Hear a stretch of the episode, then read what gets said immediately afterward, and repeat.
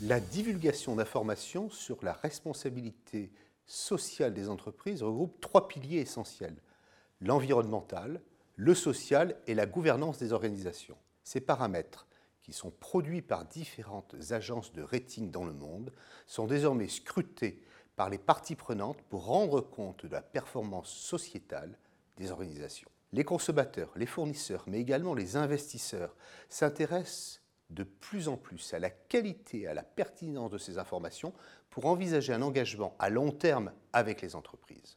Les études menées par des chercheurs européens, américains ou encore canadiens montrent que les investisseurs sont particulièrement sensibles depuis plusieurs années aux informations environnementales et dans une moindre mesure par les informations de gouvernance des entreprises. Typiquement, la qualité des informations divulguées sur la pollution le retraitement des déchets, la gestion des risques environnementaux ou encore l'impact carbone ont une influence sur la performance financière des organisations, la rémunération des dirigeants et le coût du financement des organisations. L'environnemental est un sujet majeur qui préoccupe les dirigeants car il apparaît comme étant une ressource rare.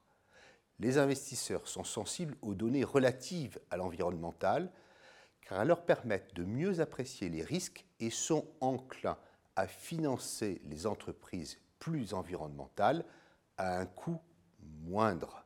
En revanche, assez étonnamment, le pilier social est absent dans ces considérations comme si la qualité des informations relatives aux salariés et à la performance humaine n'avait en ce moment que peu d'impact sur la sensibilité des investisseurs. Certains auteurs américains ont même avancé l'idée qu'une maltraitance sociale permettait d'avoir une meilleure performance financière auprès des investisseurs.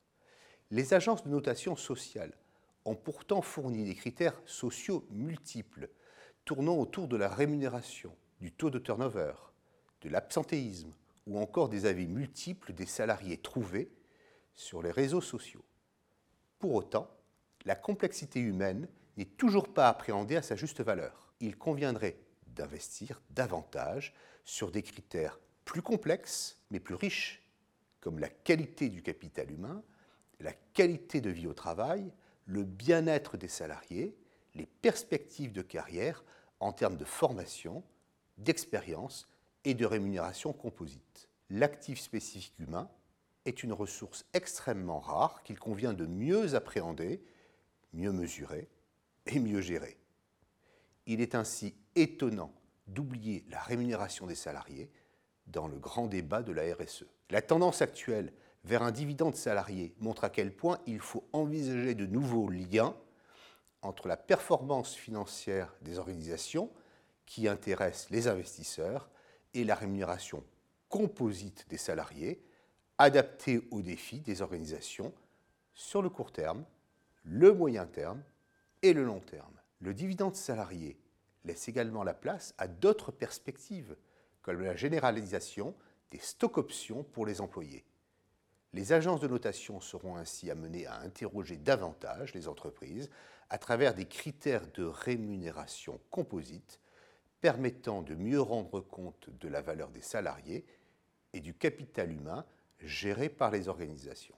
En conclusion, l'absence de lien pertinent actuel entre l'information sur la performance sociale et la performance financière des organisations interroge. C'est pourtant bien la richesse du capital humain qui permettra aux organisations d'innover et de créer de la valeur.